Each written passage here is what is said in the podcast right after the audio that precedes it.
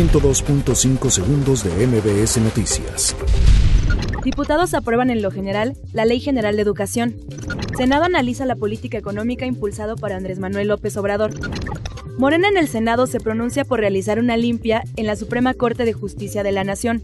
Rosario Robles pide a Andrés Manuel López Obrador un juicio justo. OCDE baja su pronóstico de crecimiento para México en 2019.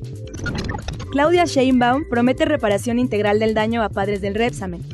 Sentencian a 40 años de prisión a El Tamaulipas, presunto líder de los pelones. Mike Pompeo asegura que Estados Unidos busca resolución pacífica con Irán. Alumnos del Instituto Politécnico Nacional crean dron para localizar a víctimas de sismos. 102.5 segundos de MBS Noticias.